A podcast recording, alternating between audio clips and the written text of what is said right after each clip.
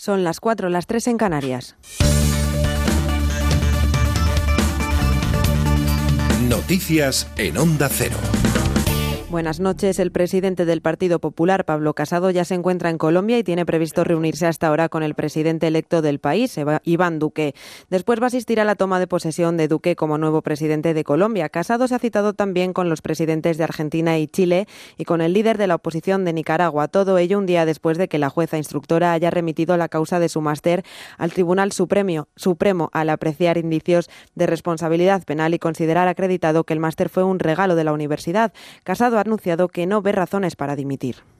En absoluto. Además, el Partido Popular tiene unas normas muy tasadas en relación a estas cuestiones eh, para cifrar en qué materias y en qué supuestos se tiene que asumir responsabilidades y en este caso no se cumple ninguna de ellas.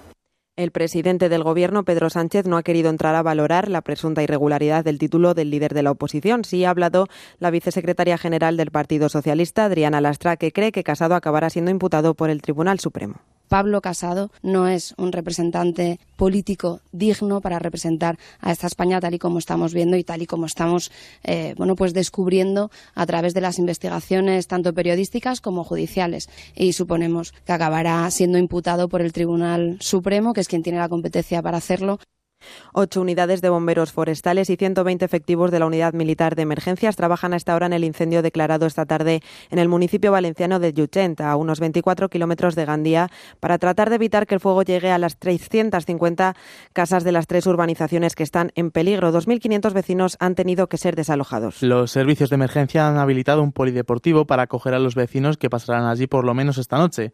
De los 11 incendios declarados en la jornada de hoy en la comunidad valenciana, nueve de ellos han sido sofocados a lo largo del día y solo dos se mantienen activos. Las altas temperaturas, la sequía del terreno y los vientos que rozan los 30 km por hora han propagado las llamas hasta el municipio limítrofe de Pinet, que hasta ahora todavía continúa activo. Por otro lado, en Huelva, el plan contra incendios mantendrá activo durante esta noche un dispositivo terrestre para controlar el incendio de Almonaster, aunque ya se da por estabilizado.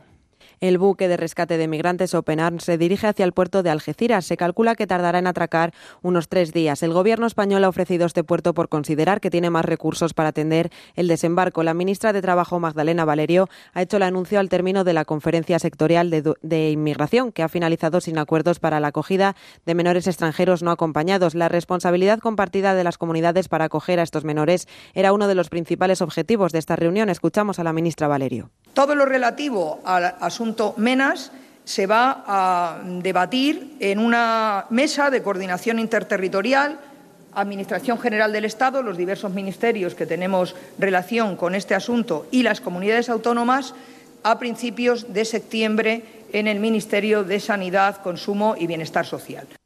El conductor de 18 años que atropelló mortalmente a dos ciclistas ha quedado en libertad con cargos y medidas cautelares hasta que se reanude el juicio. La magistrada ha acordado con medidas cautelares la retirada del permiso de conducir y del pasaporte, la prohibición de salir del país y que se persone semanalmente en los juzgados. El acusado, vecino de la localidad tarraconense de Reus, se, se enfrenta a cargos por delitos de homicidio, por imprudencia grave, otros de conducción temeraria y otro por conducir bajo los efectos de la droga.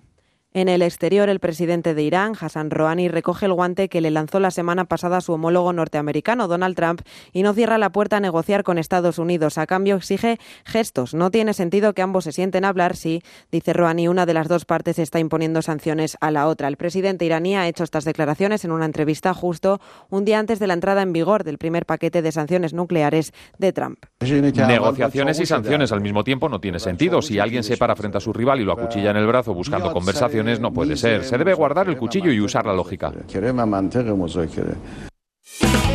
Y en la actualidad deportiva, el tenista Fernando Verdasco se ha, clasificado para la segunda ronda del Master 1000 de Canadá después de aplastar al alemán Peter Gojowski en tan solo 54 minutos de juego. Verdasco fue superior durante todo el partido. Más difícil será el siguiente encuentro del español en el torneo canadiense. Tendrá un nuevo duelo este año frente al búlgaro Grigor Dimitrov en la segunda ronda y será el tercero de la temporada tras las dos grandes victorias en Indian Wells y Roland Garros. Hasta aquí la información. Volvemos cuando sean las 5, las 4 en Canarias. Mientras tanto, siguen con Déjame que te cuente. Pueden estar al tanto de la actualidad en nuestra página web ondacero.es. Síguenos por internet en ondacero.es.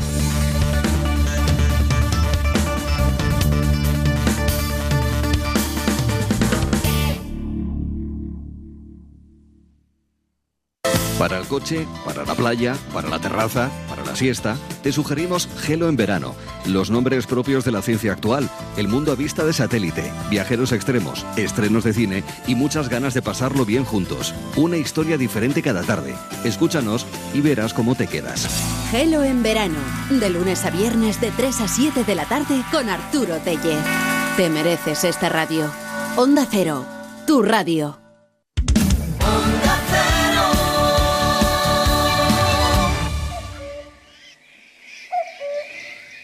Música, libros, entrevistas, viajes, ocio. Déjame que te cuente. En Onda Cero con Eduardo Yáñez.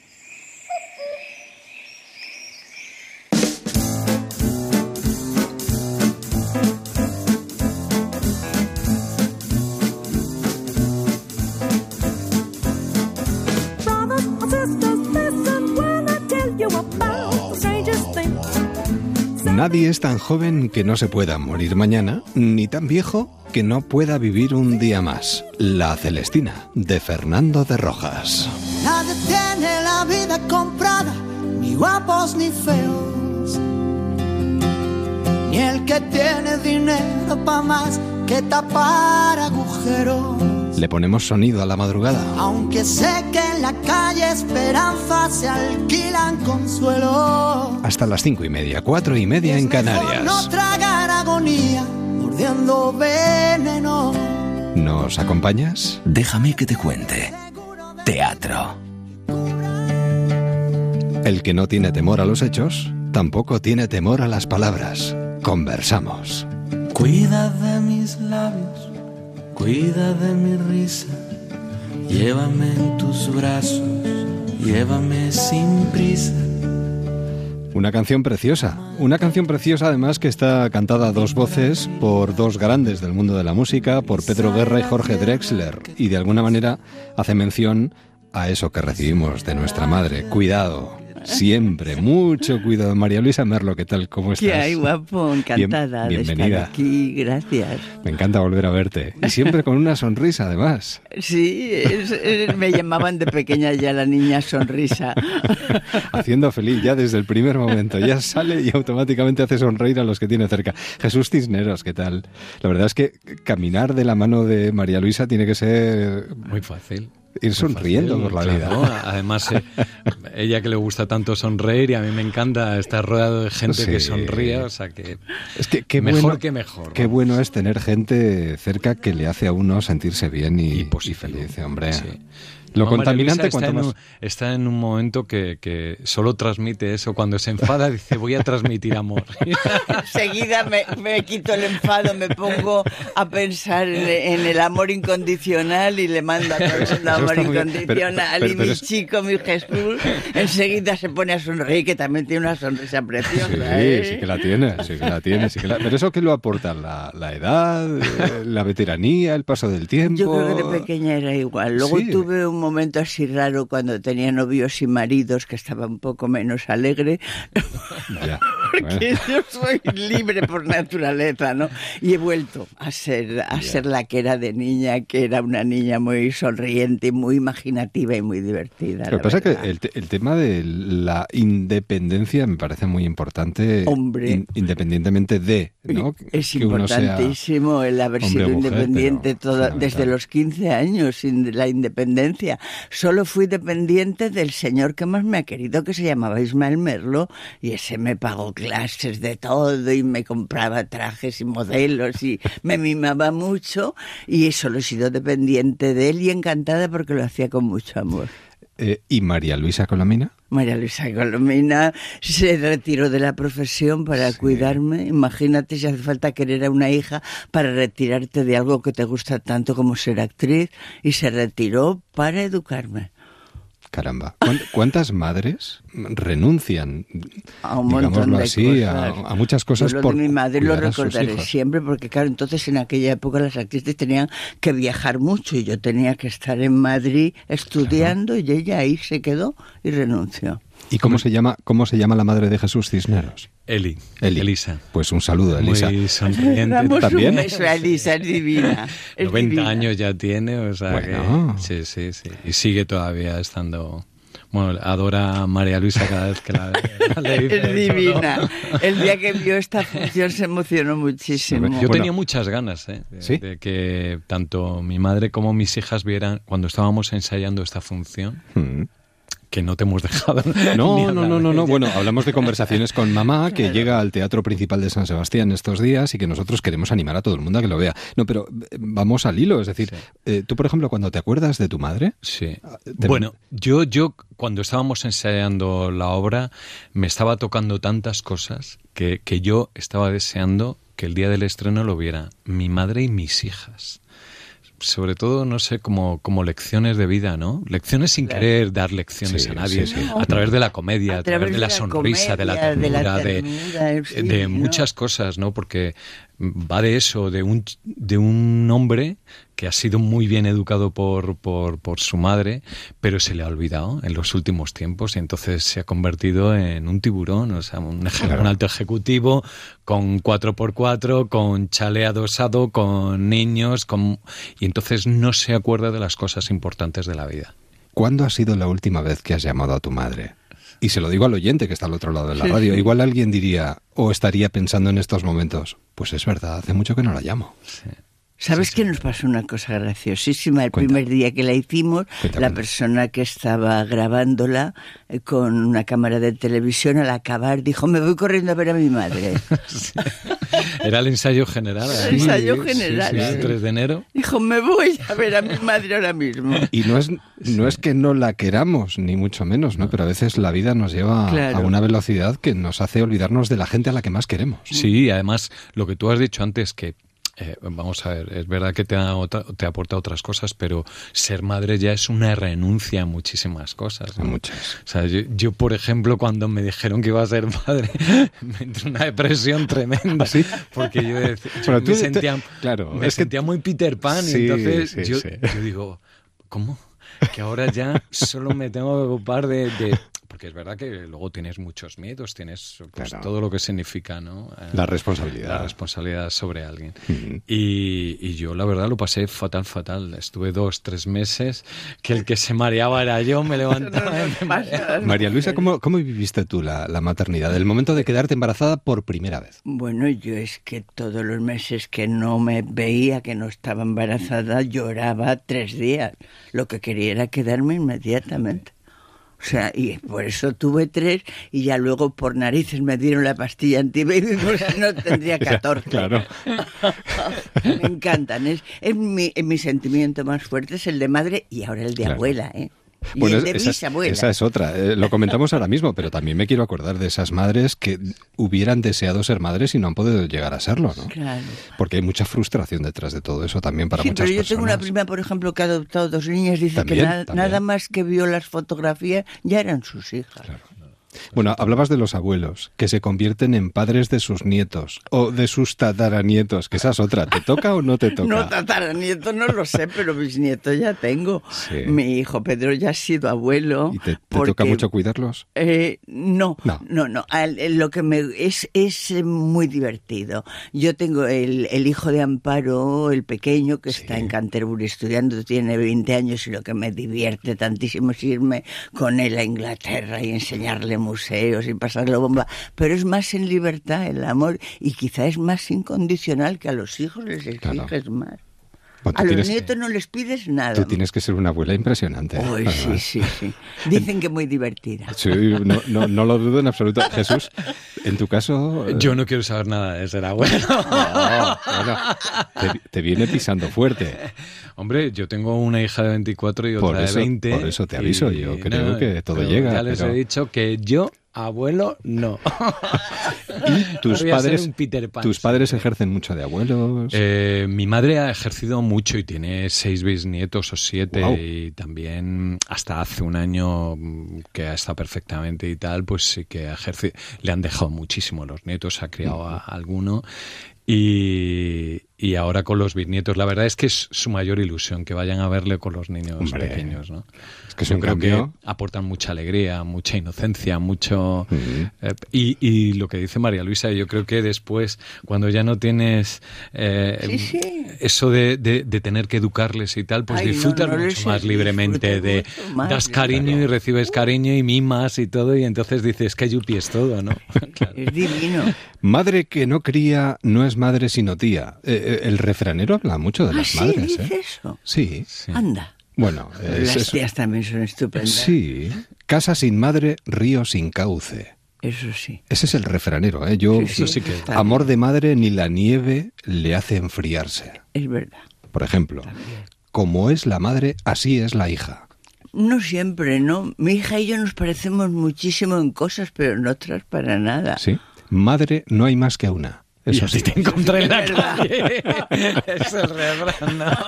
La madre y el delantal tapan mucho mal. Nada, tres, tres más. Amor grande, amor de madre, esto sí.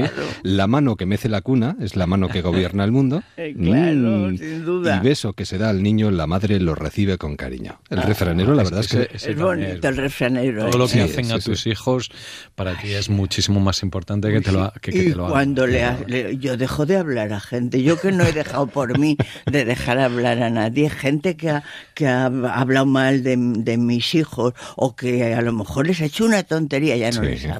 Ya. Que María Luisa ya la estás escuchando, es que es una madraza. Yo cuando Sí, vamos hablando sí en el coche, me va con- digo, pero si es que nació para ser madre. Claro. Sí, nací para ser madre. Sí, Sí, ya fui madre de mis primos, que eran más pequeños que yo. Se te ve, se Cuidaba a todos y estaba todo el rato con lo- con- rodeada de niños toda la vida. Una Bueno, locura. que estamos tan a gusto que podríamos estar hablando de nuestras familias así hasta, hasta las altas horas de la madrugada. No, conversaciones con mamá. Un alto ejecutivo de una empresa de repente se queda sin trabajo y de repente en ese momento, en el momento que le dejan en la calle, se acuerda de su madre. Claro, de que tiene una madre.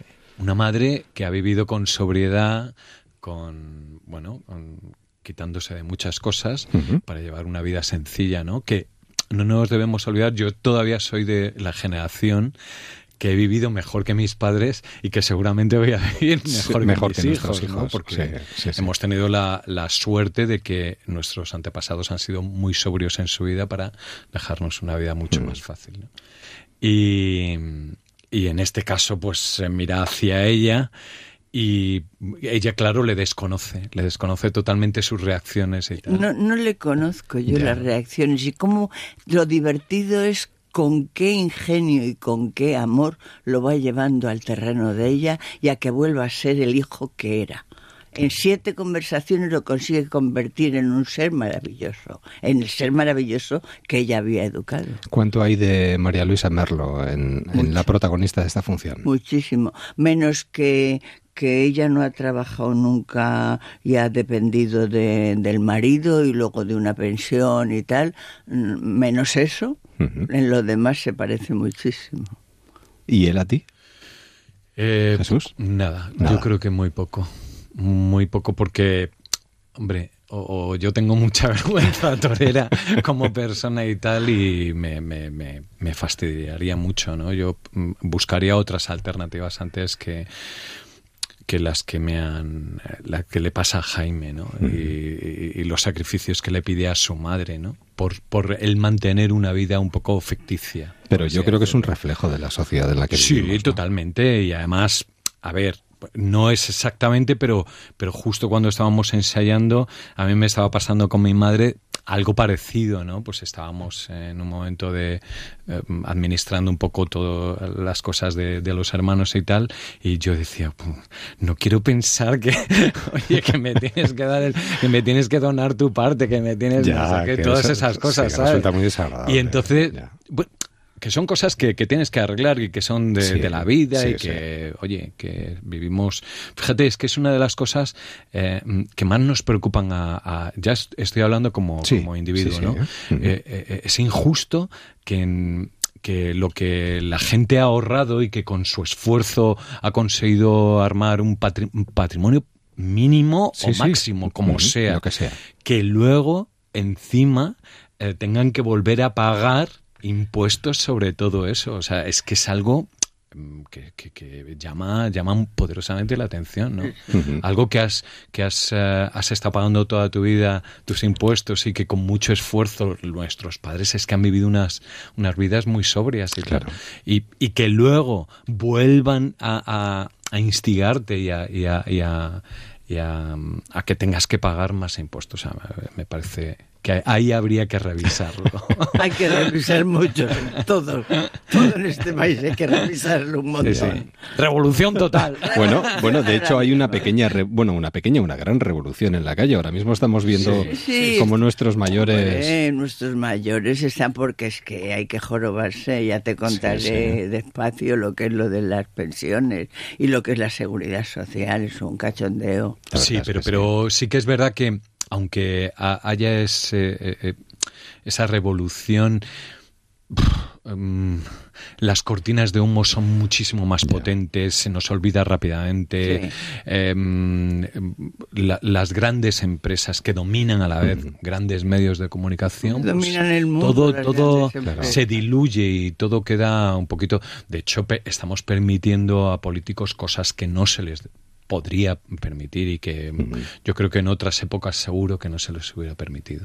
De todas formas, yo creo, no sé si tienes la misma sensación, María Luisa, que aquí afortunadamente el concepto y además la base de la familia se mantiene con bastante se firmeza. Mantiene con bastante firmeza. Porque estamos viendo en Europa, por ejemplo, yo que no en Europa, en Inglaterra, que voy mucho, y en Estados Unidos me contaban amigas mías que no existe la familia anterior.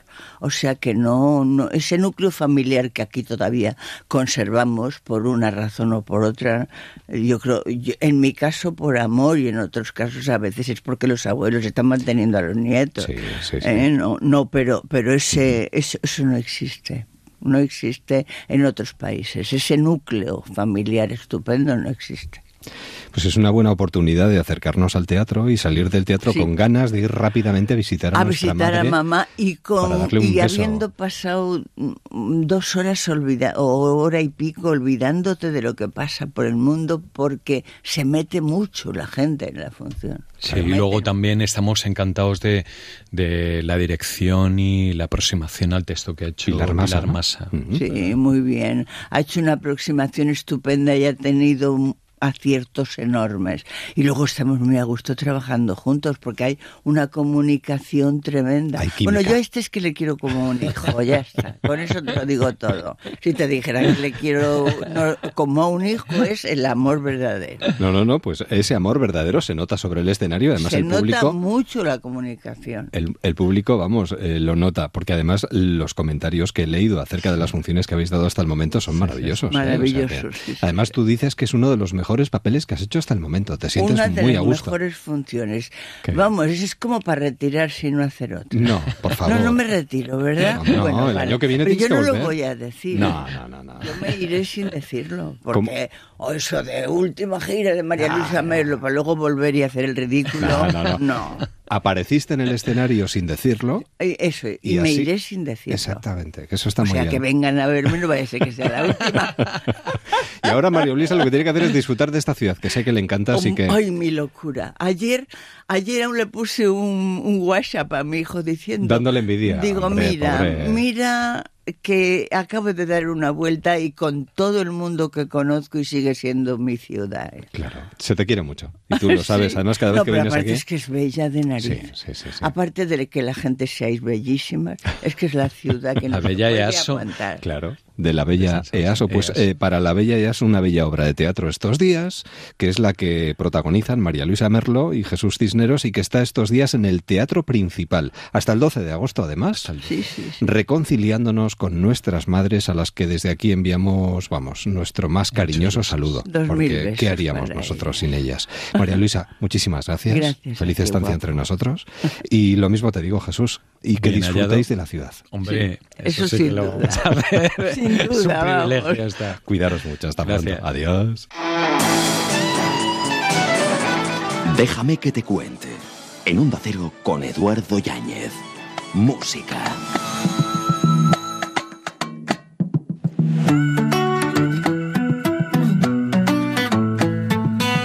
A estas horas de la noche seguimos moviéndonos, seguimos abriendo puertas, acercándonos a acontecimientos culturales como por ejemplo el que mm, abre para nosotros un verano cargado de sensaciones el Festival de Porta Ferrada, nacido en 1958 en San Feliu de Guíxols, que es el festival de verano con más tradición de toda España.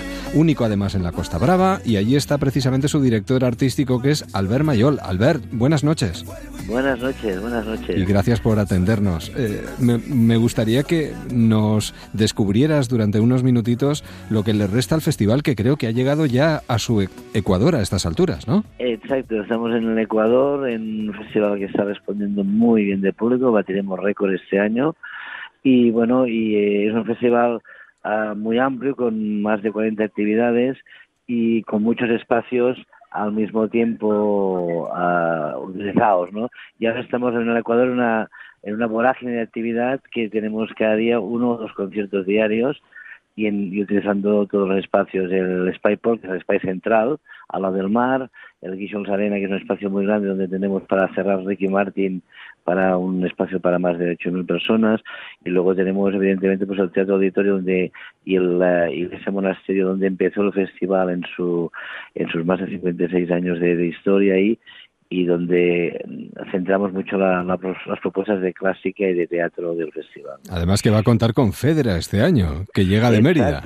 que llega de Mérida con un éxito fantástico, terrible de Lolita, que hace lo que quiere con la Fedra, que me dicen que es fantástico y que bueno, estamos esperándola en Cataluña para recibir con los brazos abiertos a esta federación igual que tendremos aquí el día 10 en el Teatro Auditorio de San Felipe de Guixols. Claro. Luego, mm, sí, es una semana que tenemos también en el, en espacios más de más aforo, más pequeños, más íntimos, tenemos pues eh, esta toda la programación clásica que tendremos el martes, ahí, perdón, el jueves a Andrei Gavrilov, un pianista mítico del siglo XX que nos hará pues eh, cuadros de una exposición y Romeo y Julieta, que es sus su emblema artístico. Y el día 11 pues tendremos el James Rhodes que además tiene como mito a André Gabriela, pues es una coincidencia muy bonita de esta semana que termina también con Ferran y otro pianista joven, también de la Escuela Rosa, que estará dando el, estos tres conciertos dedicados al piano, que forman un poco pues el, eje central de la programación clásica de, de esta edición. Claro, y bueno, una semana en la que hay dos nombres propios que también van a llamar mucho la atención, que ya lo están haciendo, que es Pablo Alborán y Diego El Cigala.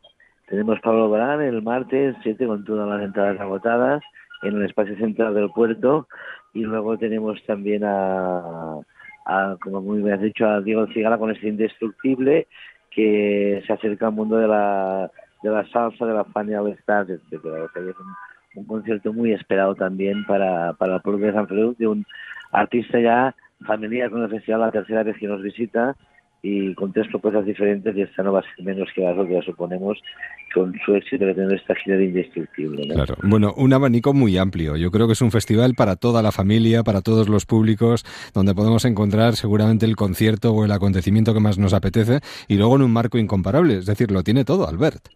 Sí, sí, tenemos el mar al lado y por ejemplo en el espacio central pasarán por ahí Malikian, que ya tiene que hacer agotado las entradas sí, también. Sí, sí, el día 12, es verdad. El día, exacto, el 12 lo tenemos a Rosalén el Canco, una propuesta típica del festival de juntar dos artistas que tienen pues coincidencias artísticas o buena relación, como es el caso. Es la primera vez que los tenemos en un mismo concierto los dos y también un espectáculo está recibiendo muy buena respuesta del público. Ismael Serrano, que era sus 20 años de carrera también en el Spyport. Sí. Bueno, juntáis, juntáis este año también a Celtas Cortos y Mago de Oz, que también yo creo que va a ser un día muy bonito, el miércoles 15. Un día ¿eh? fantástico, además con un diseño de espacio distinto, sea con pista para que la gente se pueda mover, con barras también en la pista central, más grados, o la gente puede estar sentada o disfrutando, bailando del concierto, ¿no? Y bueno, es una semana que no paramos, no paramos de actividad aquí en, en Puerta Cerrada, porque también no, no dejamos siempre el espacio de la danza y el teatro tiene un punto. Hemos hablado de Fedra, pero también tenemos los 17 de Saravaras, estrenando sombras en el Spyport. Y, y, una, un, una, una delicatessen, que es la séptima vez que nos visita en el festival, el coro más antiguo de Rusia, quizás de los más antiguos del mundo con profesional, que está haciendo una gira mundial de despedida de su director Vladimir Chernuchenko, medalla de oro en, en, Rusia, una persona muy, muy cotizada y que nos ha dado tantas buenas noches en San Feliu y que ha hecho una gira que pasará por Bilbao, Laredo y San Feliu y quería el, en esta gira mundial el director estar en San Feliu que también nos, hemos acogido y que estará el día 16 aquí en la iglesia monasterio en, en centro y, donde empezó el Festival de la Puerta Cerrada delante de la iglesia monasterio pues tendremos al Coro de San Petersburgo para cerrar esta 56 edición del festival. Pues una 56 edición de lo más redonda, Portaferrada 2018. Albert Mayol, como director artístico del festival, muchísimas gracias por contárnoslo y feliz verano a todos. Muchas gracias a vosotros y igualmente un feliz verano y que empecemos el curso con mucha energía. Exacto, que falta nos va a hacer, además de verdad. Lo haremos, lo haremos. La suya siempre es caliente, pues bueno, que sea un, buen otoño para todo el mundo y que disfrutéis este verano. Y si os acercáis a Puerta Cerrada bien acogidos y disfrutar seguro porque es un festival que se realiza dentro de una ciudad con todo lo que comporta esto, un poco de, de sus comercios, su vida social, la, sus, su playa, sus playas, tiene varias playas y varias caletas encantadoras, únicas, y ahí estamos en la Costa Brava con un Spy Thyssen, que en el museo también tenemos un espacio de, de exposición de Carmen Thyssen aquí fantástica con tesoros que solo se pueden ver aquí este verano. ¿no? no, sí está claro que tenemos muchas alternativas y yo creo que todo concentrado en un mismo espacio, o sea que no hay que no hay que pensárselo dos veces, hay que ir y ya está y disfrutar. Albert, buen verano, de verdad, muchísimas gracias y a disfrutar de todo, ¿eh? Hasta la próxima. Adiós. Déjame que te cuente, quédate en onda cero toda una vida. Me estaría contigo. No me importa en qué forma, ni dónde ni cómo, pero junto a ti. Esa es la magia de la ficción y también el horror de lo real, que la vida no siempre es lo que ocurre, sino las secuelas de lo que parece ser. Alejandro Palomas. En Onda Cero, déjame que te cuente Eduardo Yáñez. Alejandro Palomas, buenas noches, ¿qué tal? ¿Cómo estás? Hola, muy bien, encantado. Con el amor entre, entre tus manos, con ese reflejo de, de, de, de, cómo, de cómo estás ante el mundo. Eh, me da la sensación de que te desnudas un poquito, un, un poquito más, si cabe, en este nuevo trabajo, en este premio Nadal 2018, ¿no? Eh, a ver, es que si no te desnudas, eh, ¿para qué, no? Ya creo yo. sí, sí, no, no. A mí, yo creo que no merece la pena. Si no te muestras, eh, es como. ¿Sabes qué pasa? Yo he vivido tanto tiempo sintiéndome como que tan escondido que ahora me da un poco igual. No, no, no me importa. Tampoco es que me desnude muchísimo. Desnudo bueno. mi, mi, mi, momento creativo. Eso es lo que desnudo. A tu familia, nos la muestras, ¿no? de eh, alguna manera, yo creo que si uno no vive todo esto, es difícil contarlo así, con esta sensación de, de desnudez, en el mejor sentido de la palabra. A ver, eh, yo tengo que jugar ahí siempre la ambigüedad, porque, porque defiendo a lo mío también, ¿sabes? Y defiendo la intimidad de lo mío. Eh, muestro cosas, muestro arquetipos, muestro... Mm, muestro perfiles, eso es lo que yo muestro. Eh, hechos, no creas que muestro demasiados, la verdad. Eh, intercalo muchas cosas que mm, adopto del exterior, de personas que no son familia, pero que son muy cercanas, las, las entremezclo, hago ahí una cocina, ¿sabes? Estoy ahí como en el laboratorio con las, con las pipetas, las, todas esas cosas. Em, y eso es lo bonito que tiene, ¿no? Poner eh, colores, eh, pantones, jugar con música, color, con todo lo que tienes a mano, familia incluida. Claro, aprovechar a esas personas que tunean la vida y que nos la hacen más agradable, si, si cabe, con esa, con, esa manera de versionear el día a día. Eh, porque Amalia es un poquito así. En este caso, en Un Amor nos reencontramos con Amalia, que lejos de sentir el tiempo como algo contagioso, a los 73 años se la ve pletórica y más libre que nunca. A ver, eh, es, una aspiración personal. Es, ahí está hablando Alejandro, eh, con, esta, con este retrato de Amalia. Sabes, me da como mucho respeto la vejez y me da mucho miedo no llegar bien también. ¿eh? Entonces invoco mucho en, lo que a mí me toca. Eh, poniéndolo en, en, boca y poniéndolo en el personaje de Amalia. Claro, pero ella, ella llega mejor que bien. Ella llega, ella llega estupenda. es que yo quiero que esté estupenda, ¿sabes? Me gusta mucho esa versión 3.0 de Amalia. En, una madre teníamos la versión 1, en, un perro la versión 2.0 y aquí la versión... Es que tiene que mejorar, si no, no puede ser. Además, está muy bien porque eh, puedes haber leído lo anterior, con lo que completas, digamos, la trilogía, pero puedes leer esto perfectamente y sentir una necesidad imperiosa de leer lo anterior. Claro, eso es lo, eso es lo complicado. Hacer eso es súper complicado. Si te sale bien, es una gozada. Y yo creo que en este caso sale bien porque ya me he ocupado yo de que saliera. Pero eh, Un amor es una novela totalmente independiente. Puedes incluso no, no leer, o sea, ni siquiera volver a una madre y a un perro si no quieres. Yo creo que es difícil después de leer Un amor no querer saber más sobre ellos, ¿no? Pero si tú entras a la trilogía por Un amor, en, en primer lugar creo que entras por la puerta grande. Creo que es como el impacto es brutal. Em, y el impacto hace que intentes descubrir, yo creo, ¿eh? me, pongo la piel de la lectora y el lector y creo que yo bucearía en ellos mucho Hombre, y más con este retrato tan amable de la familia, con sus más y sus menos, porque aquí la familia, bueno, queda muy bien reflejada con sus secretos y sus mentiras que, bueno, yo creo que tiene su encanto, ¿no? El jugar a eso, porque todos jugamos a eso. Todos jugamos a eso. A ver, una familia es como un pequeño laboratorio donde uno hace sus pruebas, ¿no? De qué es lo, qué, secretos, con qué secretos puedes jugar, con, qué, mentiras puedes sobrevivir, con qué verdades son necesarias, qué mentiras hacen daño, cómo cambia el concepto mentira-verdad a medida que nos vamos haciendo mayores. También es eso, ¿no? Eh, como, como una verdad de repente una noticia puede cambiar 24 horas en la vida de una familia, que es lo que pasa aquí. Sí. Eh, cómo impactan esas cosas en el, en el imaginario familiar también, ¿no? Cómo une em, lo, lo imprevisto como, no lo sé, hay, hay tantos lenguajes y sublenguajes familiares que solo pertenecen a una unidad y que no forman parte de ninguna otra familia del mundo que a mí me parece eso brutal. Claro, aquí no lo he dicho, eh, todo gira alrededor de una boda. Bueno, eh, sí, eh, la boda de, Emma, que coincide además con la fecha de cumpleaños de Amalia. Y bueno, eh, y a veces cuando uno dice, hombre, una cosa, dos cosas, tres, siempre se puede sumar alguna más.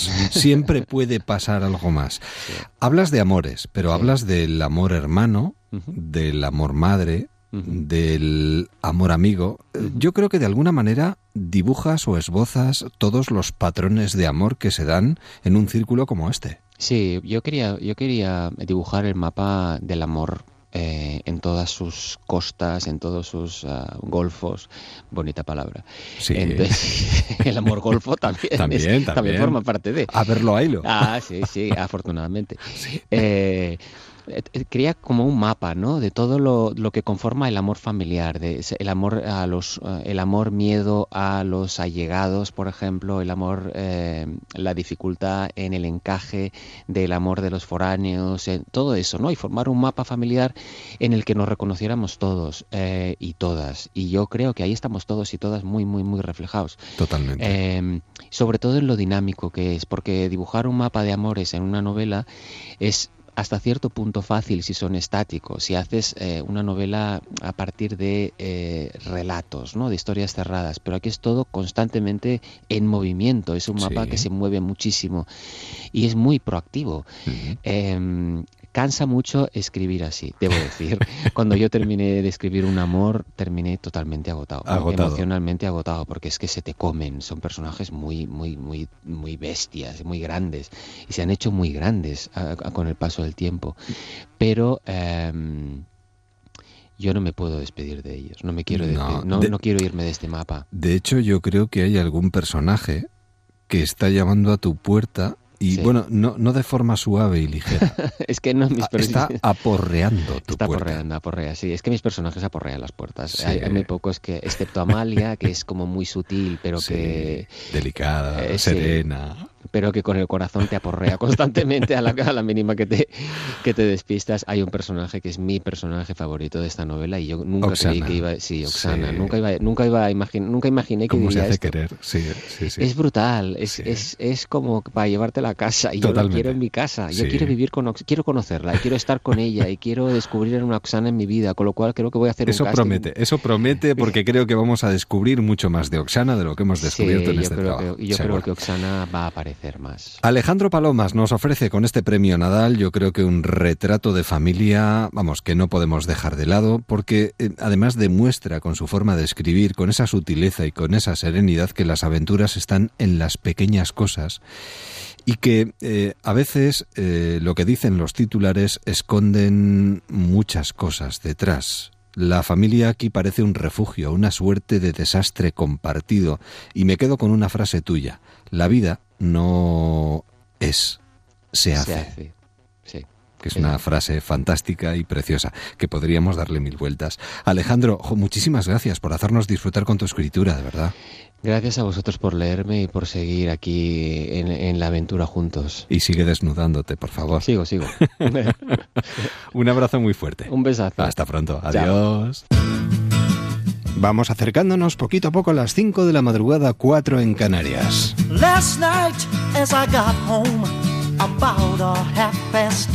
Desnudándonos. Déjame que te cuente. En Onda Cero.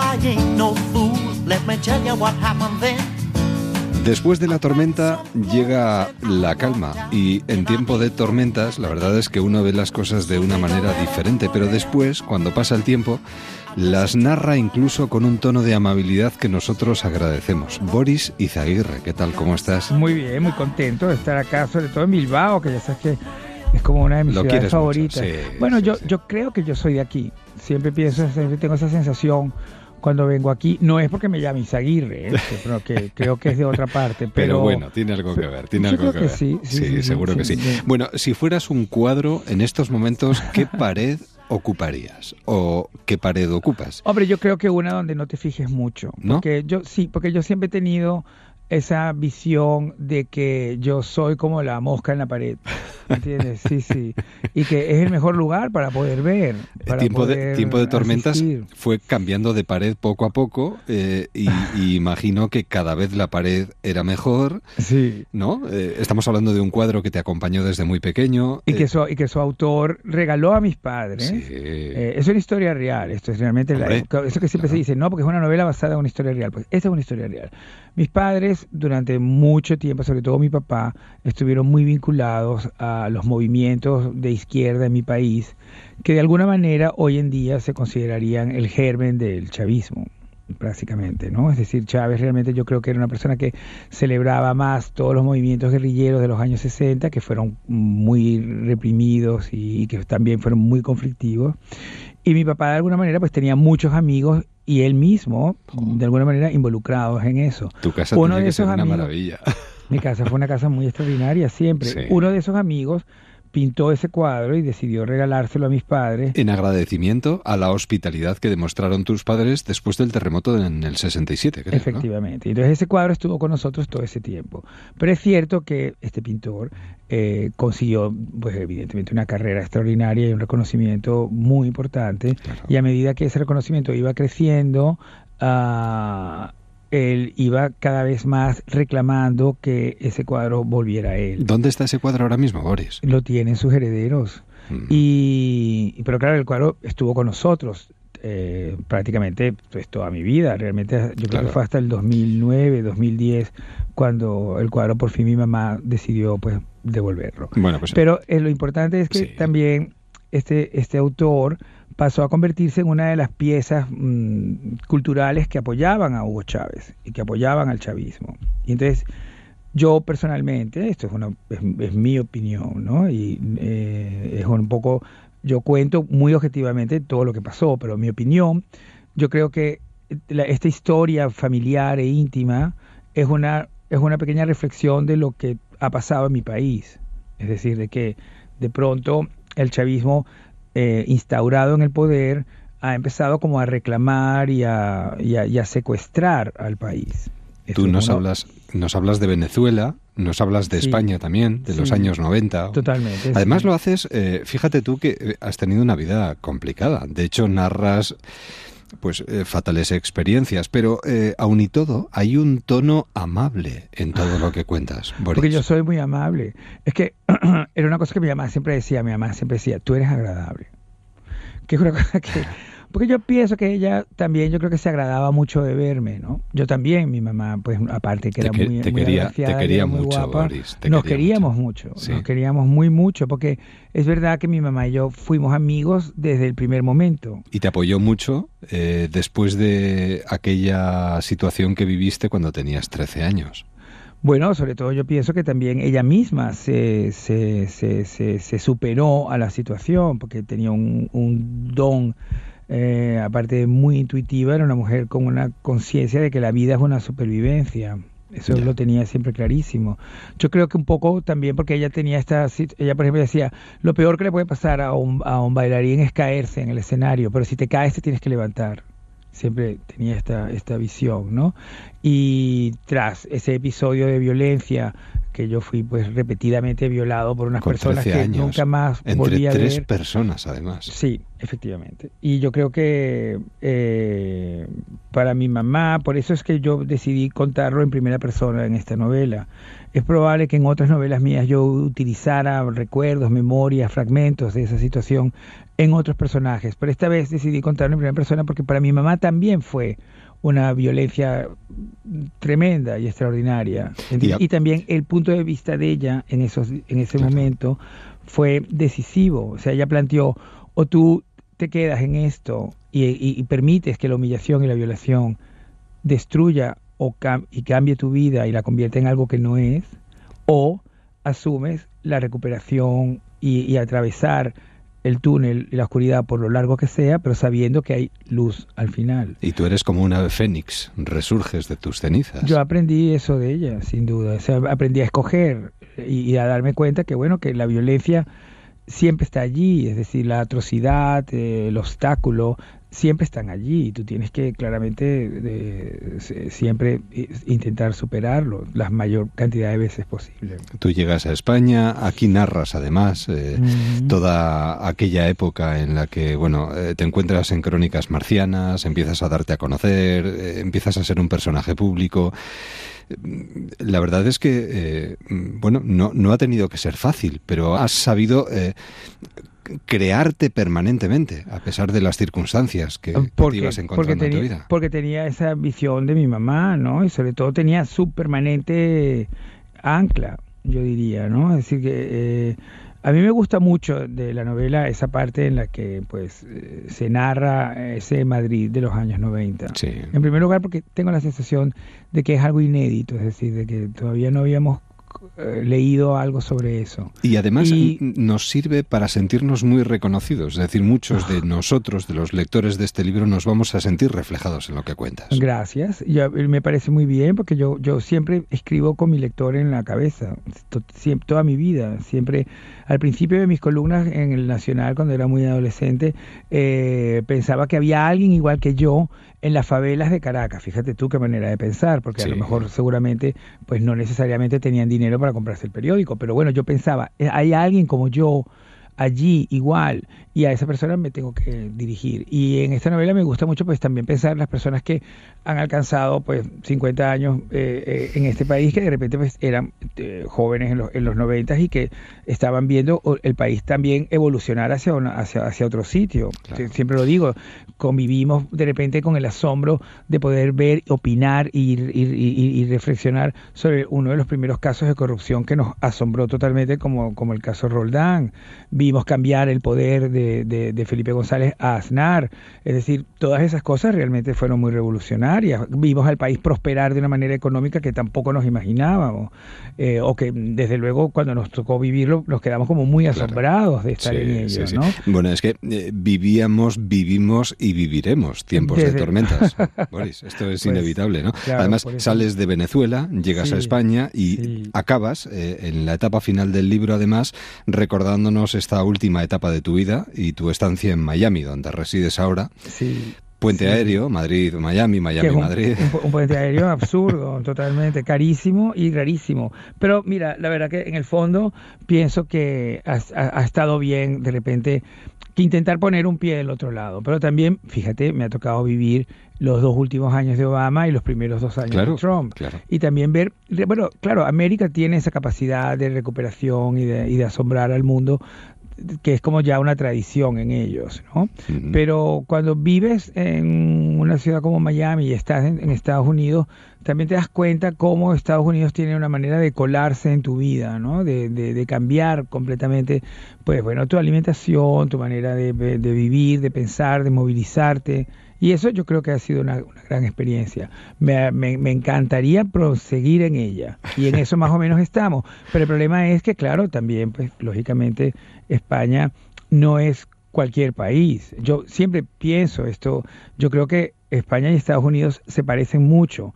En tamaño no, pero en, quizás en forma sí. Si te pones a ver bien, bueno, España tiene dos orillas, es decir, tiene el este y el oeste, como también lo tiene eh, Estados Unidos. Tiene muchas diferencias dentro de sí, como también lo tiene Estados Unidos. Todo el mundo, todos pensamos que el medio de Estados Unidos es como lo único que es homogéneo, pero que el este y el oeste son muy distintos, como siempre lo reflejan. Por ejemplo, el este conlleva lleva mejor eh, a los republicanos y el oeste siempre es demócrata, por ejemplo. Entonces, eh, la, la, comparación entre ambos países me permite a mí también vivir con más holgura esta situación y hacérsela intentar entender un poco más a mi marido, que es bastante reacio a la idea de ser un español en Miami. Es algo que creo que le mortifica enormemente. Tiempo de tormentas, editorial Planeta, El Planeta.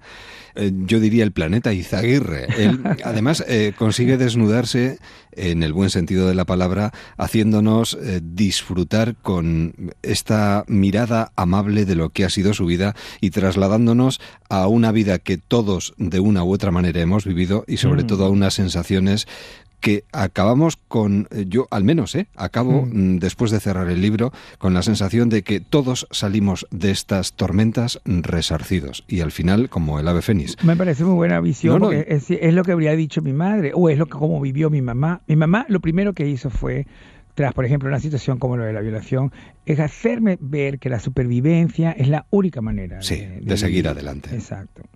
Y esto anima a seguir adelante. Boris, un verdadero placer, de verdad. Espero que podamos volver a charlar muy prontito. Cuídate mucho. Yo también, gracias. Un beso. Adiós. Adiós. Una historia va dando paso a otra y nosotros seguimos avanzando en este tiempo de radio. Déjame que te cuente en Onda Cero con Eduardo Yáñez. Entrevistas. Tú no te engañas. Sé cómo te comportas. Te sigo y te preveo. Me gusta verte actuar y te robo tu secreto componiéndote en avisadas construcciones que detienen su flujo. Bueno, esto a Clara Usón no solo le suena, sino que le va mucho en ello. Clara, ¿qué tal? ¿Cómo estás? Muy bien, Eduardo. Hombre, entre sacado de las páginas de tu último libro, hombre, queda un poco así, ¿no? Sí, sí, bueno, eso, es, eso, es de César Pavese, sí. sí, sí, sí, sí. Me encanta. Es que, eh, bueno, es una referencia de las muchas que nos encontramos en este El asesino tímido de Clara Usón, en Seix Barral. Estoy todavía eh, respirando, ¿eh? después de haberte leído. me alegra que me alegra que te haya impresionado la novela. sí, eh, hombre, me ha impresionado sobre todo porque, eh, hombre, siguiéndote como te seguimos y leyéndote como te leemos, aquí hay mucha clara usón. Sí, es la primera novela autobiográfica en primera persona que escribo. No es solo autobiográfica, pero ahí digamos que, que me desnudo más que Sandra Mozarowski, que también sabe la novela. y, era actriz de Estape. Claro, porque eh, compartís protagonismo en este, en este caso, ¿no? Sí, sí, sí, no tenemos nada que ver, pero compartimos protagonismo. Sí. ¿Y cómo de repente un día, bueno, te obsesiona o te llama tanto la atención? Lo que le pasó a esta mujer que desgraciadamente nos dejó siendo muy joven como para que le dedicaras un trabajo como este? Eh, tiene mucho que ver con el azar, ¿no? A mí las, las, las muertes jóvenes, de personas jóvenes y que tal vez, o sea, en el caso de Sandra no sabe muy bien si se cayó, si se suicidó, si la, si la tiraron. Pero esa posibilidad de que se hubiera quitado la vida a los 18 años, las vidas truncadas, eh, el suicidio, que es el hilo conductor de la novela, a mí siempre me ha obsesionado, ¿no? Eh, como materia literaria, porque todas mis novelas son un suicidio y, y, y, en mi vida personal. Y ya le dediqué una novela entera al suicidio de una joven eh, serbia, Ana Miladic, pues tiene que ver con eso, con esa, con esa atracción insana por, por el abismo. Has reconocido y reconoces en este trabajo que, hombre, no sé si desciendes totalmente, pero sí que te acercas mucho a los infiernos, claro. eres... Sí, lo, sí, sí, lo cuento. Eh, la verdad es que, parafraseando a Rimbaud, pues yo, yo, estuve una temporada en el infierno y no quiero volver. Eh, de hecho, fue después, porque en los, en los finales de los 70, en los 80, como, como una representante más de mi generación, en eso no fue nada excepcional, pues me lancé a la, a la, a la, fiesta. La fiesta era esa generación, la mía, la que, la que estrenó la dictadura al tiempo que la adolescencia, ¿no? La democracia al tiempo que la adolescencia.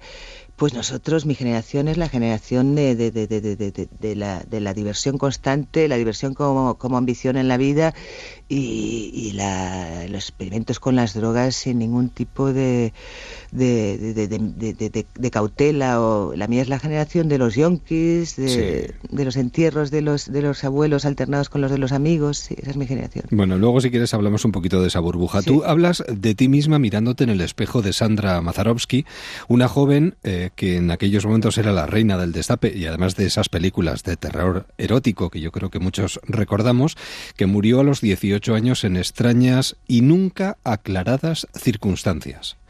Y a quien se llegó a relacionar, y tú aquí lo, remarcas además, con Juan Carlos I. Sí, son rumores, pero a mí no me consta. Tú te haces eco de ellos. Yo me hago simplemente, sí. Hombre, eso es... Sanders es una digna eh, representante de aquella época, de aquella época que hemos que hemos revisado poco, ¿no? Del, del, del, cine del destape, cuando de una manera muy perversa el régimen nos anunciaba que iban a cambiar las cosas y que iba a haber más libertad eh, permitiendo que en el cine se mostrara eh, el cuerpo femenino, ¿no? La exhibición, es decir, esas mujeres que habían estado muy tapadas durante el franquismo, de pronto las empezaban a destapar y lo podíamos ver todo. Es también una manera muy machista de anunciarnos que venía la libertad, pero nosotros en aquel momento, cuando nos decían que Susana Estrada eh, lo enseñaba todo, todo en interview, mm.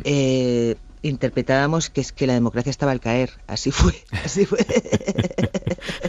Tú reflexionas sobre la juventud, sobre el sentido de la vida, sobre el suicidio y sobre todo también rindes eh, un homenaje a tu madre de alguna manera, a esa víctima del franquismo condenada a casarse y a tener hijos como, bueno, todas las mujeres en aquella época. Sí, sí, Eduardo, tienes razón. Lo curioso, o sea, cuando uno cuando uno es joven o en la niñez, las cosas las vives, las sientes, las padeces, pero no las comprendes, ¿no? Hacen falta años. No sé si sirve de algo comprender a mi madre cuando ya está muerta muchos años después, pero esta novela me ha servido para reflexionar sobre eso, por ejemplo, sobre que en el franquismo las grandes víctimas fueron las mujeres, porque no podían elegir la vida que iban a llevar, o sea, les habían condenado a ser primero hijas, luego esposas y madres, o si no solteronas, que era aún peor.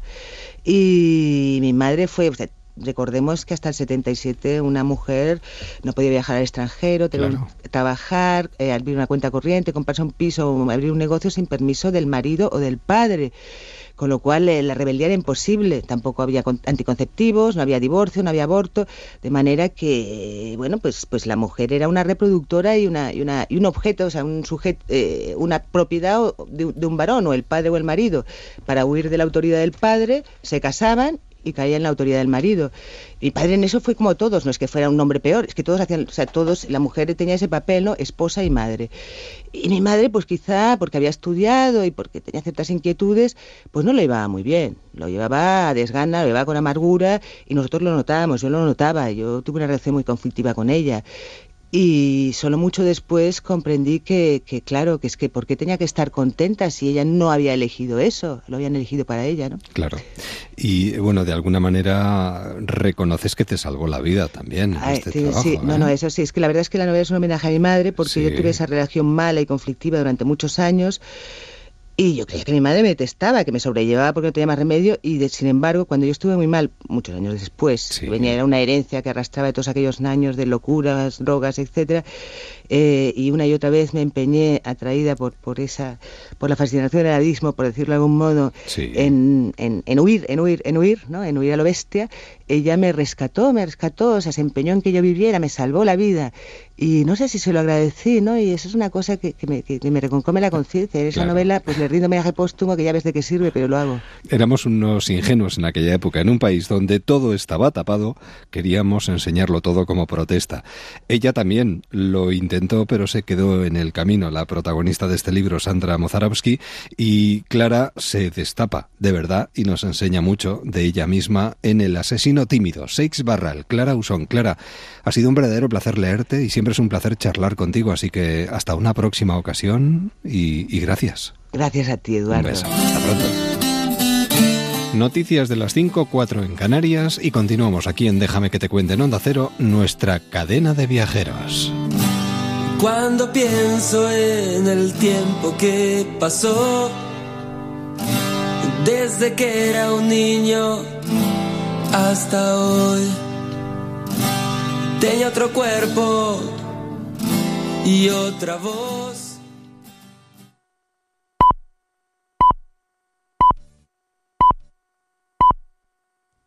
Son las 5, las 4 en Canarias. Noticias en Onda Cero. Buenas noches. Ocho unidades de bomberos forestales y 120 efectivos de la Unidad Militar de Emergencias trabajan en el incendio, en el incendio declarado esta tarde en el municipio valenciano de Yuchent, a unos 24 kilómetros de Gandía, para tratar de evitar que el fuego llegue a las 350 casas de las tres urbanizaciones que están en peligro. 2.500 vecinos han tenido que ser desalojados. Los servicios de emergencia han habilitado un polideportivo para acoger a los vecinos que pasarán allí por lo menos esta noche. De los 11 incendios declarados de la jornada de hoy en la Comunidad Valenciana, Nueve de ellos han sido sofocados a lo largo del día y solo dos se mantienen activos. Las altas temperaturas, la sequía del terreno y los vientos que rozan los 30 kilómetros por hora han propagado las llamas hasta el municipio limítrofe de Pinet, que hasta ahora todavía continúa activo. Por otro lado, en Huelva, el plan contra incendios mantendrá activo durante esta noche un dispositivo terrestre para controlar el incendio del monaster, aunque ya se da por, por estabilizado. El presidente del Partido Popular, Pablo Casado, ya se encuentra en Colombia para asistir a la toma de posesión de Iván Duque como nuevo presidente de Colombia. Casado se ha citado también con los presidentes de Argentina y de Chile y con el líder de la oposición de Nicaragua. Todo ello un día después de que la jueza instructora haya remitido la causa de su máster al Tribunal Supremo al apreciar indicios de responsabilidad penal y considerar acreditado que el máster fue un regalo de la universidad. Casado lo niega. No me corresponde a mí juzgar eh, las apreciaciones que haga la jueza instructora. Lo que yo puedo decir es que en ningún caso se puede tratar de regalo a algo que sencillamente eh, no se tiene. Eh, insisto, esto es un curso del doctorado que habilitaba a inscribir una tesis, que finalmente no se hizo. Yo no tengo ningún título para colgar en ninguna pared. El presidente del Gobierno, Pedro Sánchez, no ha querido entrar a valorar la presunta irregularidad del título del líder de la oposición. Ha dejado caer, eso sí, que es Casado y el Partido Popular quien debe dar las oportunas explicaciones. Creo que lo que me corresponde como presidente del Gobierno es no calificar ninguno de los procesos judiciales que estén abiertos. Lo que tienen que hacer en este caso los actores políticos incumbidos es eh, hacer una valoración, dar explicaciones a los eh, ciudadanos y ahí me quedo. El graffiti en la Catedral de Santiago podrá ser borrado en unas horas mediante láser. Se trata de una pintada en rotulador azul alrededor de los ojos, en la nariz y las mejillas de una escultura románica en mármol labrada en la fachada de la puerta de la Plaza de las Platerías. Nos lo cuenta Onda Cero Galicia, María Tejeiro.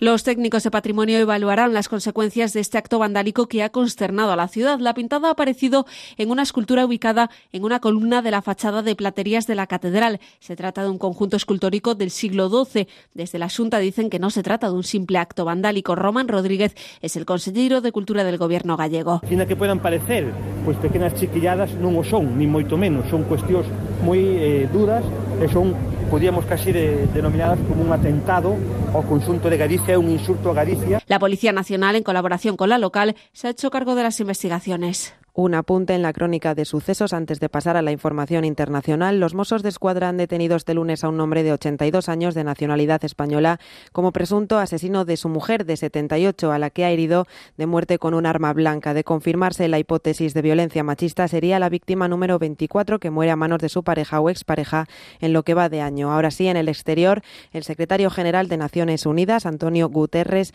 ha ofrecido este lunes a Indonesia la ayuda de la ONU para tareas de búsqueda y rescate de supervivientes así como de atención a los damnificados tras el terremoto sufrido el domingo en la isla de Lombok. El terremoto de magnitud 7 eh, ha dejado al menos 98 muertos y más de 200 heridos. Cientos de turistas aguardan ahora ser evacuados en el aeropuerto, entre ellos unos 200 españoles. Las autoridades del país han descartado la posibilidad de que el seísmo vaya a desatar un tsunami. Para todos los turistas extranjeros y nacionales, incluyendo a los propietarios de los hoteles y a los empleados, no es obligatorio abandonar las islas.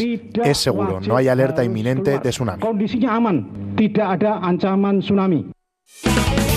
Y en la actualidad deportiva, en noviembre la Federación Valenciana de Fútbol elige a su nuevo presidente. Esta noche ha pasado por los micrófonos del transistor uno de sus candidatos, David Albelda, es jugador de la selección española y del Valencia Club de Fútbol. Escuchamos cuáles serían sus prioridades de llegar al cargo. Las federaciones territoriales necesitan ayuda y necesitan mejorar cosas y necesitan que la economía sea solvente y sea buena. Yo creo que hay que ayudarles y hay que, ver eh, con una mejor gestión, oye, que puedan soportar por lo menos las temporadas. Hasta aquí la información. Puede seguir al tanto de la actualidad en el informativo matinal y en nuestra página web ondacero.es. Síguenos por internet en ondacero.es.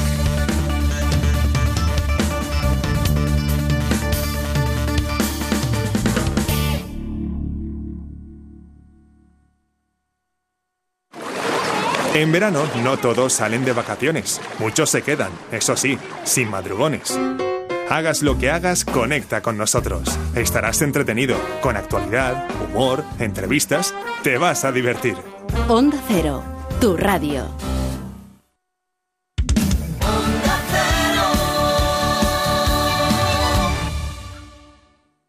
Hola, somos Chambao. Yo soy la Mari y os mandamos un besito muy fuerte a los oyentes de... Déjame que te cuente.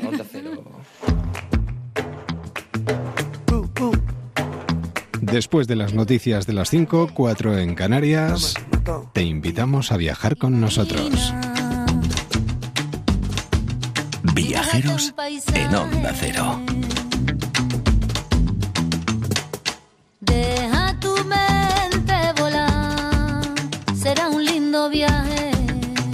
Nos acercamos durante unos minutos al mundo de la historia y además a una historia muy desconocida. Viajamos en el tiempo y nos situamos en la Barcelona medieval del siglo IX.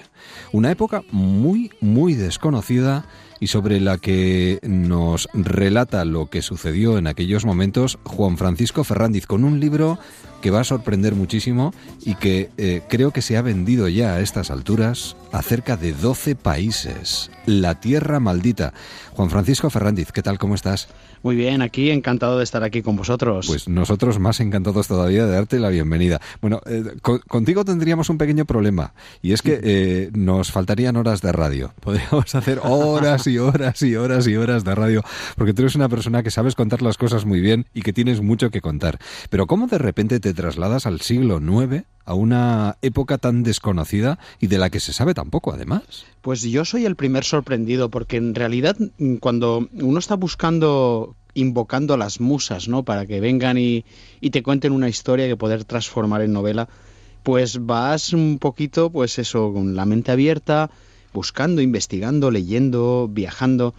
Y, y me encontré, yo buscaba un ambiente legendario, un ambiente brumoso, y lo encontré cerca, más cerca de lo que yo creía, porque lo teníamos aquí en esa Hispania que, que había sido musulmana unos años, el imperio de Carlomagno trata de conquistar Hispania, al final se quedan ahí cerca del Llobregat, y ahí se crea una serie de condados que se llamaban la marca hispánica, que era una frontera, y esa frontera, pues durante ese siglo IX fue probablemente el lugar más peligroso, no te digo del mundo, pero sí que al menos de de, una parte y, claro, en un lugar así, que es una especie de Far West, las historias surgen como un manantial, es decir, había mil cosas que poder contar, mil aventuras, entonces yo quise crear una gesta épica y al mismo tiempo que el lector se zambullera en esa época que, como has dicho, es bastante desconocida y yo me lo he pasado eh, genial descubriéndola porque ha sido realmente un descubrimiento para mí.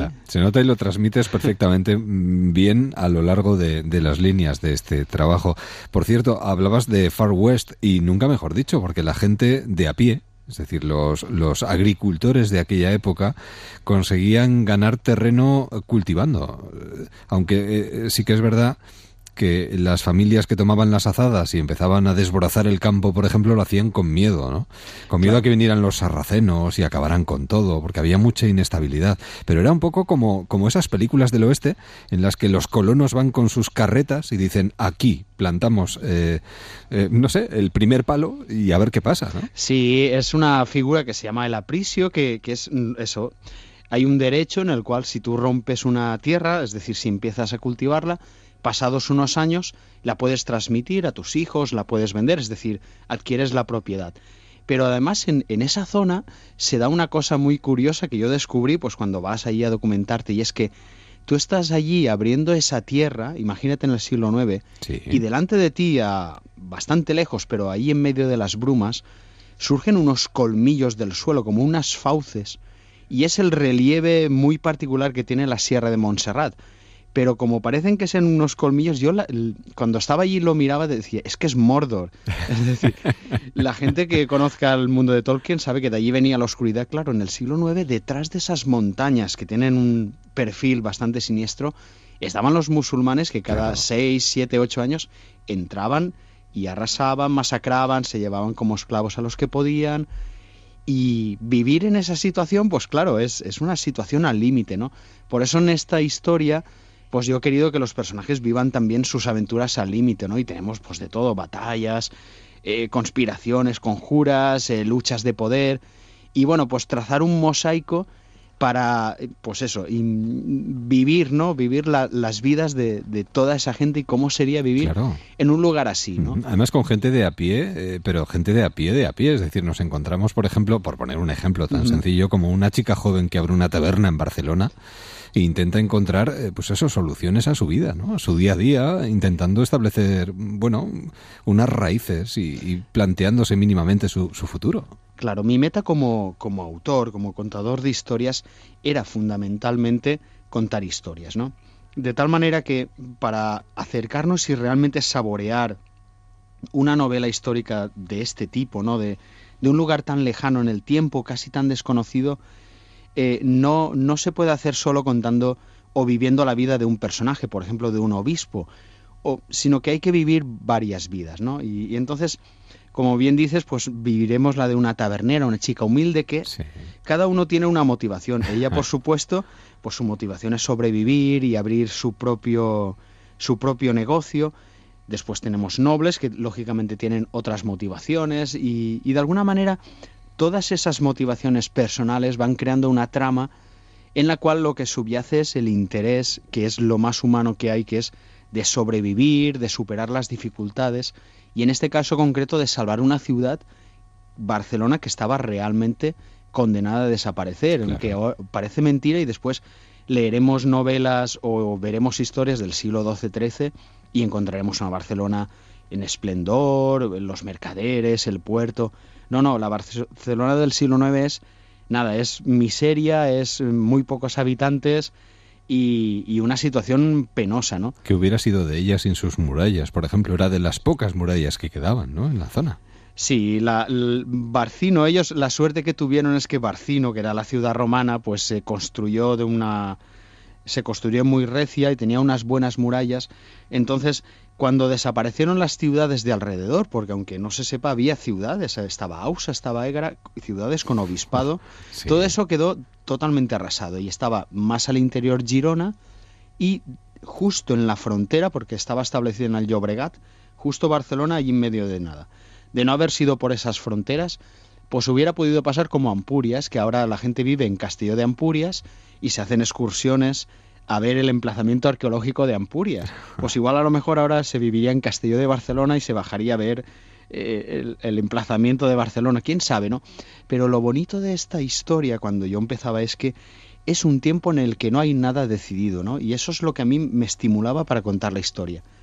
Eh, Barcelona, como cualquier ciudad, ha sufrido muchas vicisitudes a lo largo de la historia, batallas, asedios, pero nunca ha estado en cuestión su propia supervivencia. Ha estado en cuestión su sistema, sus privilegios, sus derechos. Pero eso de vivir o morir todos, o sea, que queda aquello aniquilado, solamente en aquel tiempo se dio y eso a nivel literario es muy potente, ¿no? Y, y, para también aproximarnos desde un punto de vista humano, ¿no? De la gente que vivía allí, pues también era una, una cosa que a mí me seducía, ¿no? Eh, y quería invitar al lector a que se zambulla en ese, en ese instante. Leyenda, fantasía, magia nos acompañan en un escenario donde se tejen las leyendas, esa Cataluña vieja, esa tierra de brujas, esos arquetipos, mujeres sabias, esa necesidad de salvar la ciudad, ese ambiente legendario, además con personajes históricos. Eh, algunos aparecen, eh, reales además, como el obispo Frodolí, uno de los protagonistas. El, obispo Frodolí es, eh, la novela empieza cuando bueno, pues en esa tierra maldita pues hay que mandar a un obispo y entonces mandan a un joven sacerdote que él, él cree, porque cree que le van a dar un gran obispado y que va, se va a hacer rico y que va a tener esclavos y todo, y lo mandan allí probablemente para olvidarse de él, ¿no? Eh, pero se aprovecha de la situación. Entonces, eh, eh, los datos que tenemos de este personaje son escasos, pero sí que son suficientes para darnos cuenta de que de que era un tío espabilado, ¿no? hay una placa además en la Catedral de Barcelona. Sí, sí, hay una placa de mármol que cuenta una historia que no quiero tampoco desvelar porque forma parte de la novela, pero en su época, aparte de que él reconstruyó o amplió la Catedral de Barcelona, la prerrománica, eh, sabemos que se salía con la suya por algunos documentos, pero sobre todo eh, lo que pasó en su época, hay muchos historiadores que no solo piensan que salvó la ciudad, sino que eh, generó una convulsión tan fuerte en todo el imperio carolingio que cambió un poco el curso de la historia. De hecho, a lo mejor el, Estado francés, lo que es Francia, eh, no sería a lo mejor lo que conocemos ahora de no haber sido por una cosa que pasó en Barcelona en aquellos años. Eh, Barcelona guardaba un secreto en sus entrañas y bueno, pues ahí estaba Frodoy. Entonces, bueno, pues mezclamos también pues ese, aparte de lo que comentabas, ¿no? De ese ambiente legendario y tal, que a mí me gusta, ¿no? A nivel personal, también con hechos históricos. De tal manera que esta historia, la, Tierra Maldita, el argumento, no es una historia extrapolable a otros ambientes. Esto que a veces pasa, ¿no? Que notas que una historia de amor y tal, dices, igual casi me da verla en Barcelona el siglo IX que verla en, en el siglo XV en Flandes, que verla... Esta historia pasó allí. Y pasó en, ese tiempo. Claro, de todas formas, eh, Juan Francisco, después de leerte, uno acaba comprendiendo. Eh, lo, digo y me refiero a que en aquella época pasaron cosas, como tú muy bien dices, que marcan el día de hoy. O eh, ese cierto espíritu o esa cierta identidad que al final tienen las personas que viven, han vivido y se han ido dando paso unos a otros durante generación tras generación. Sin duda alguna, sin duda alguna. Eh, mm, vamos a ver, Cataluña tiene una identidad, es decir, el pueblo catalán como lo tiene el pueblo vasco, lo tiene... Todo eso siempre tiene un origen. Y en, esta historia estamos precisamente en, ese momento en el que se crea, empieza a generarse esa identidad. Además, se ve muy claramente. Es un pueblo hispanogodo que es invadido por eh, los musulmanes, el imperio francés se expande, Carlomagno se expande y hay un choque ahí y al final la frontera queda establecida en el Llobregat. Eh, ¿Qué ocurre? Que los lazos familiares sociales con el resto de los hispanogodos se rompen.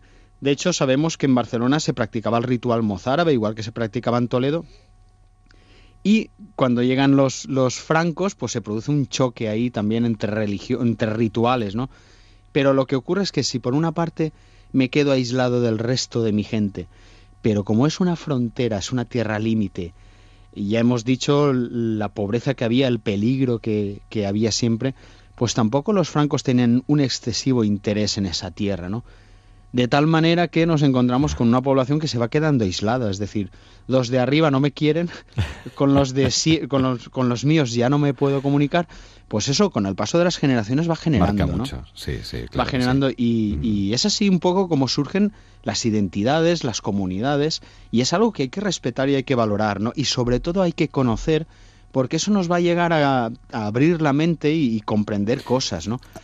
Eh, cosas que incluso mm, trascienden el paso de los siglos. Sí, sí. De hecho, muchas veces decimos, la historia se repite una y otra vez. De hecho, creo que cuando estabas ultimando los bueno flecos de, esta novela, fue cuando eh, se, desgraciadamente se dio el atentado de Barcelona. Sí. Y yo no sé si tuviste la sensación de que la historia se volvía a repetir.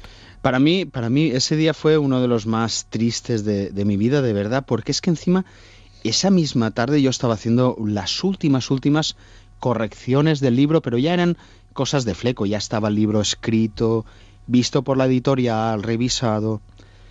Y claro, en este libro um, aparecen, ¿no? Aparece gente que muere, ¿no? En Barcelona y, y, ves cómo han pasado 1100 años y nos volvemos a encontrar con lo mismo, es decir, esas muertes eh, inútiles, es decir, no hacía falta morir así.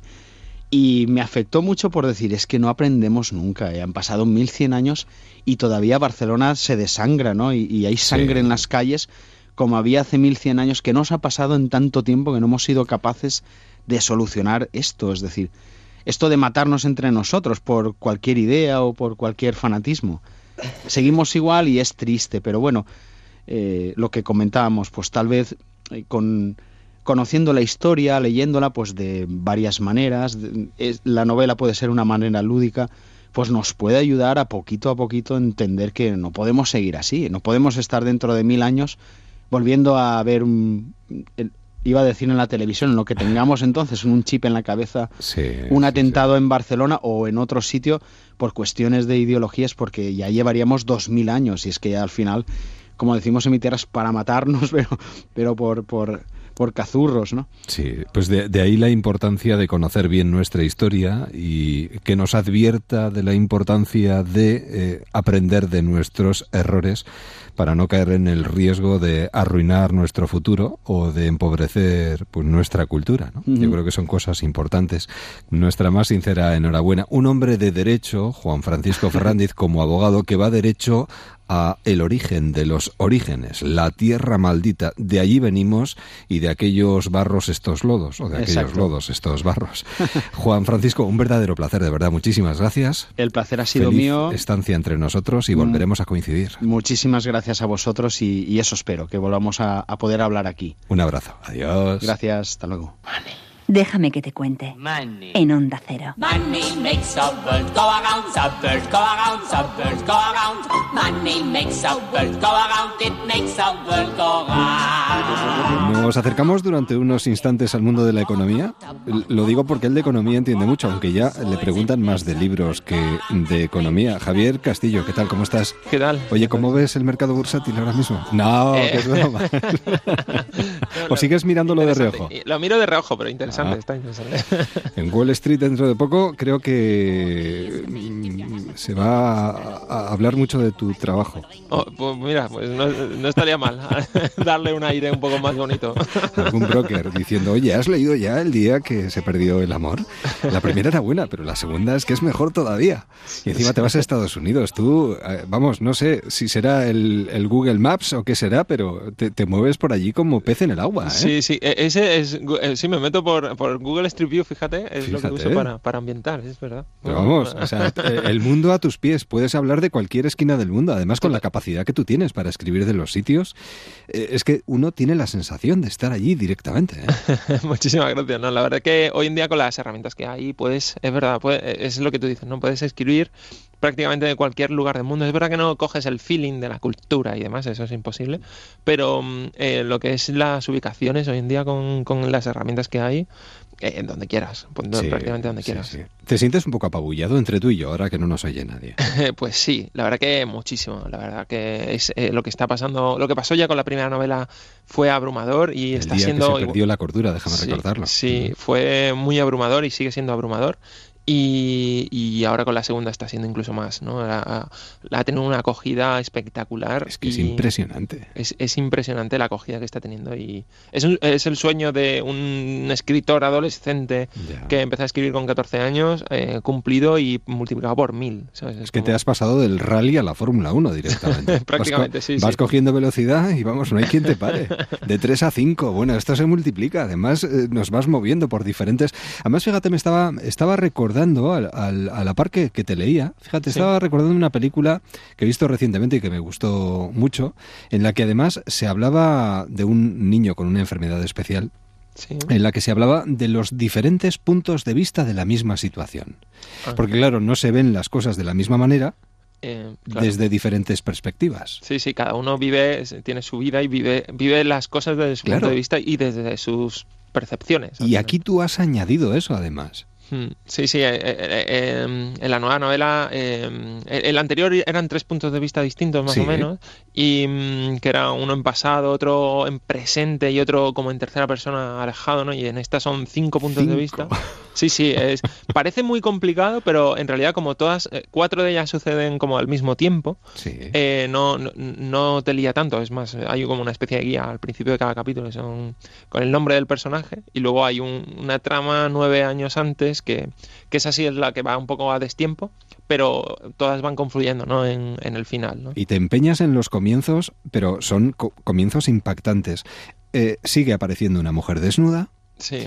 La detienen, la llevan a la comisaría y la encuentran, eh, bueno, acusada evidentemente de escándalo público. Sí. Y le encuentran unos papelitos eh, en los que anuncia la muerte de las personas que están escritas en esos papeles. Sí. Y, cuando muere la primera se desencadena todo esto.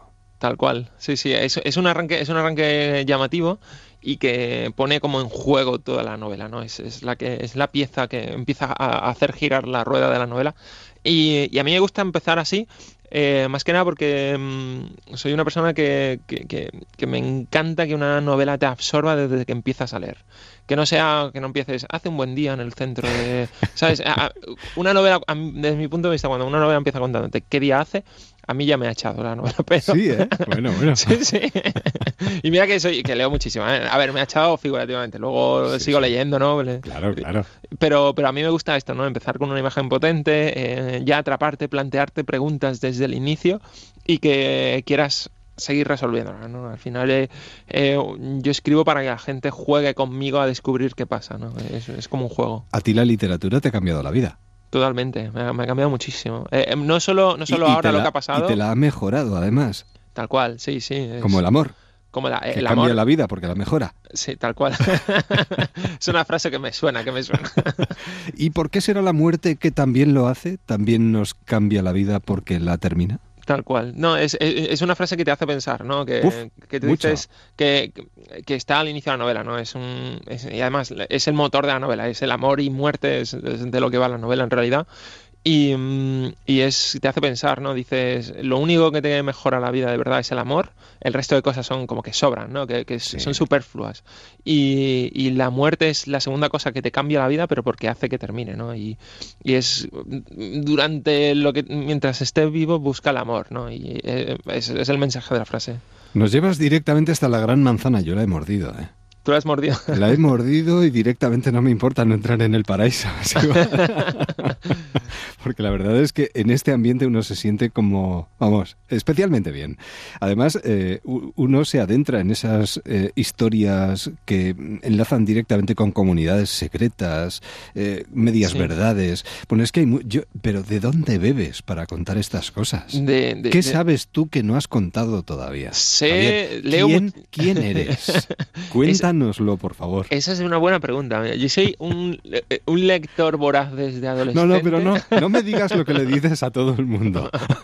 ¿Quién soy en realidad? Yo ¿Quién eres en realidad? En realidad, yo creo que no lo sé. Yo creo que soy una persona que no lo sé. Es más, yo soy muy distinto cuando hablo a cuando me siento delante del ordenador a escribir y, pero radicalmente distinto. Es decir, yo me convierto en una persona distinta, con 15 voces en mi cabeza, que cada una es un personaje que habla distinto, y a mí mi mujer me lo dice, ¿no? Me, dice que no, que, cuando estoy delante del ordenador me mira y dice, eh, Javi, no, no te reconozco. Estás como muy serio. Uy, uy, uy, uy, Fíjate que ha habido eh, personas que te han definido como contenedor universal de grandísimas historias. Madre mía, no, la verdad que no, no había leído eso. Bueno, calificativos, fíjate. no está mal, ¿eh? No está mal, no, no, no, al contrario, yo todo lo que digan de mí agradecido, incluso aunque sea algo malo. ¿Te lo, imaginas, Javier, en la pantalla? ¿Pequeña o grande? ¿Te da igual? Eh, Porque derechos, a ver, los hilos comprados creo que está están comprados ya. Sí, están comprados ya los derechos de adaptación a una serie de televisión, de la primera novela principalmente. Wow. Y es, una, es un sueño cumplido. Vamos, a ver, es algo que, que no me imaginaba cuando la escribía y yo creo que es una oportunidad más para que mucha gente descubra la historia, descubra el ritmo, el estilo. Eh, eh, yo creo que es una trama que absorbe mucho y que encima en la, en la, pequeña pantalla puede funcionar muy bien. Sí, sí, sí. Y, la, y muy ilusionado, ¿no? Yo, eh, además es con una grandísima productora y yo eh, súper contento. no me no, extraña. Sí, sí. Pues contento el lector que se acerque a la librería y se haga con este trabajo. El día que se perdió el amor ese día concretamente que nos acerquemos a las librerías eh, ganaremos en felicidad, porque disfrutaremos con la lectura de este último trabajo de Javier Castillo. ¿Quién es Javier Castillo? Descúbrelo tú mismo. Javier, un verdadero placer. Muchísimas gracias. No gracias, dejes de escribir, por favor. Y eh, en vez de jugar en bolsa, eh, jugamos... a los libros. Eso es. Y en literatura, una apuesta segura es Javier Castillo. Cuídate mucho. ¿eh? Muchísimas gracias. Hasta encantado. pronto. Adiós. Gracias. Hola, ¿qué tal? Somos Café Quijano. Yo soy Manuel. Yo, Oscar. Yo soy Raúl. Y nos gustaría que nos dejaras contarte algo en Déjame que te cuente de Onda Cero. Que llegamos a las cinco y media, cuatro y media en Canarias. Y que así va despertando un nuevo día. Volvemos mañana. Feliz madrugada.